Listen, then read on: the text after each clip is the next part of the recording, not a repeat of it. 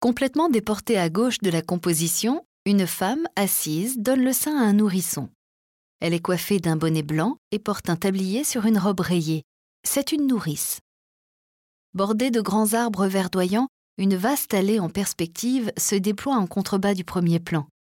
Elle est parcourue de promeneurs, petites silhouettes peintes à la hâte qui deviennent des taches de couleur floue en s'éloignant.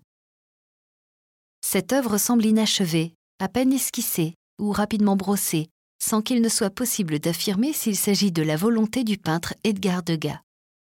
Elle reprend un détail d'un autre de ses tableaux intitulé Aux courses en province, dans lequel nourrices et enfants, entourés par les parents, sont installés dans une calèche.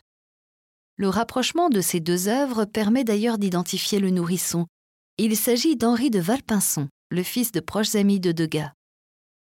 Le peintre reste ici fidèle à la réalité du Jardin du Luxembourg, un jardin parisien privé ouvert au public. Tout y est, les grands parterres, les allées, les chaises, et même les habitués des lieux. C'était alors un parc très prisé par les nourrices. Ce n'était cependant pas le paysage qui intéressait ici Degas, mais plutôt la figure de la nourrice.